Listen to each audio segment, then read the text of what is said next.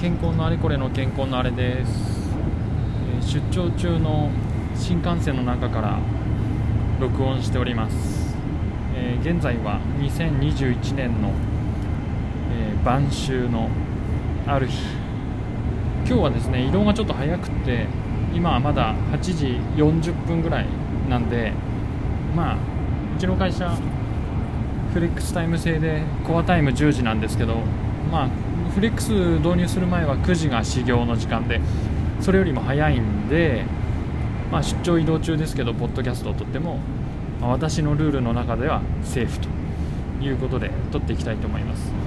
えーとですね笹沢さんという方がですねいらっしゃいまして構造技術者ですかね。あのツイッターでは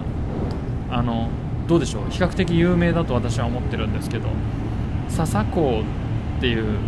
あの構造設計の会社を経営されてます。その笹沢さんって人はもともと骨組み解析ソフトを開発しているような会社に勤めていらっしゃってどういうタイミングがちょっと詳しく、えーと記憶してないんですけどその後え独立をされてで自分で3次元の骨組み解析ソフトを作ってその骨組み解析ソフトを使って要は自分で作ったソフトを使ってその構造解析の仕事をしているという方です。でですねちょっとまあ縁があってあのまあツイッター上ではよく存じてましてあと笹沢さんといえば私のこのポッドキャストをかなりあの初期の段階からあの聞いてくださっててツイッターでもリツイートしてくれたりとかしてあの紹介してくださるっていたんですけどあのリアルでお会いする機会がありましてお会いする機会というかですねもう私がちょっと仕事上の悩みで悩みっていうのは技術的な悩みで笹沢さんに相談してで実際に一緒に仕事をさせていただくことになったんですけど仕事をさせていただくというよりもですねあの私のピンチを救っていただいたと言っても過言ではないようなあの形であの仕事をお願いするっていう感じになりました。それで、えっと、そんな感じでお話をする機会があって、えーあじゃあポッドキャスト撮りましょうよってなってですね先日対談をしたんですね。でその時の様子は笹沢さんのポッドキャストの方でアップされてるんでぜひ聞いてみていただきたいです。でその時のお話が私は非常に衝撃的であのーとても刺激をもらいました。笹沢さんは最近ですねあのツイッターで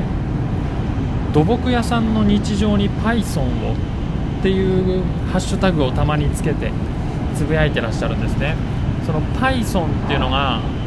これ大丈夫かな？電車のノイズでちゃんと声拾えてるか心配だけど。Python っていうのはあのプログラミン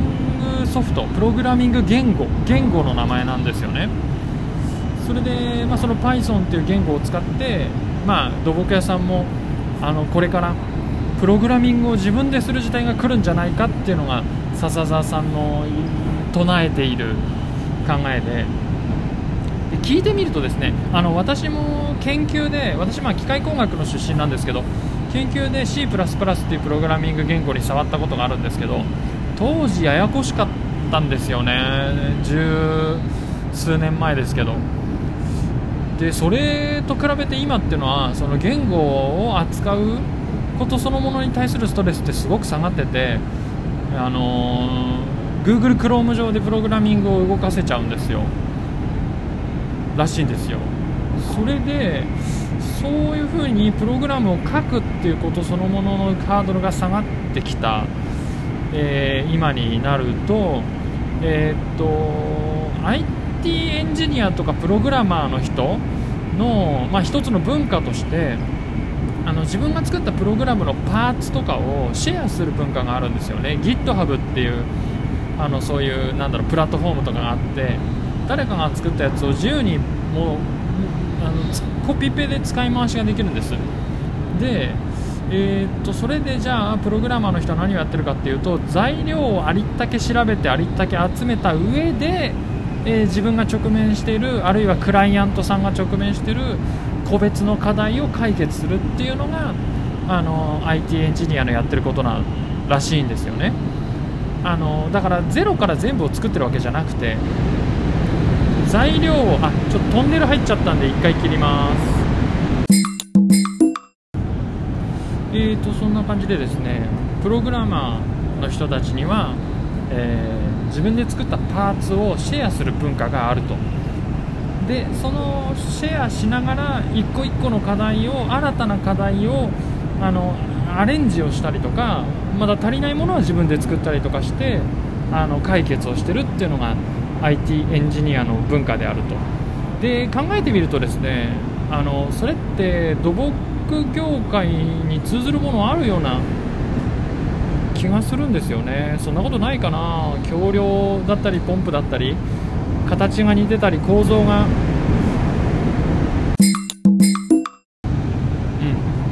ん。ちょっとねトンネルが連続してて聞き取りづらくてすいません。そう。あのそういうシェアする文化ってえっ、と土木業界にも通ずるものがあるような気がして形が似てたり構造が似ているものをあのー、日本中で作ってると思うんでそういうものをねシェアするってできるなできるなって思ったんですよ。あできるなって思ったんですよ。でそういった便利なものはみんなでシェアしながらその上で個別の課題って必ずありますから日本なんて。すごく地質が場所によって様々だしあのー、うん一個一個同じインフラって2つとはないと思うんでですねあのそうそういうものを新たな部分とかあの固有の課題にもっとフォーカスすることができるようになると思うんですよね。笹澤さんが言ってるようにあのツールをシェアして便利なものをシェアしてあの省力化するっていうことによって一個一個の課題にもっと集中できるようになるんじゃないかって思うんですよ、えー、知らない情報もシェアしちゃっていいような気がするんですよ。その競争っていうものと少し相反する部分があるんだけどそれって本当に DX 的だしあのいいなって思ったんですよね。でしかもプログラミングを書くっていうことのハードルは今下がってると。で考えてみれば結構土木と電算土木とプログラミングって昔からつながりがあってあの有限要素法の解析とか多分ね交通量予測とかの解析とかも、えっと、昔あのパンチカードってこう紙に穴を開けてプログラミングを回すようなあの機会があったんですけどあったって私見たことないですけどあったらしいんですけどそういうものを使ってプログラミング要は電算をするってことは昔から土木でやられてたと思うんであの、ね、相性もいいと思うし、まあ、今でもね有限要素法とかそういう構造構造あれなんていうんだ？解析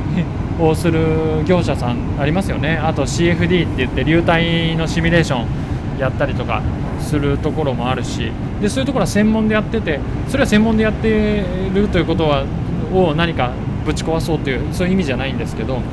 えーと、何が言いたいかっていうとそういったプログラミングとかいうこととあと土木業界っていうものは昔からつながりがあるなって思って。それとあとあのエクセルをすごいこだわって作る人っていませんか？私もね結構自分でエクセルで計算書作るの得意とか好きなんですよ。あのシートに分けて。インデックスとかマッチ関数を使いまくってあの大量の演算をこう一気に Excel でやるの好きなんですけどああいうのってのは本当はねプログラミングでコードを書いた方が多分効率的なんですよね。汎用性も高くなるし。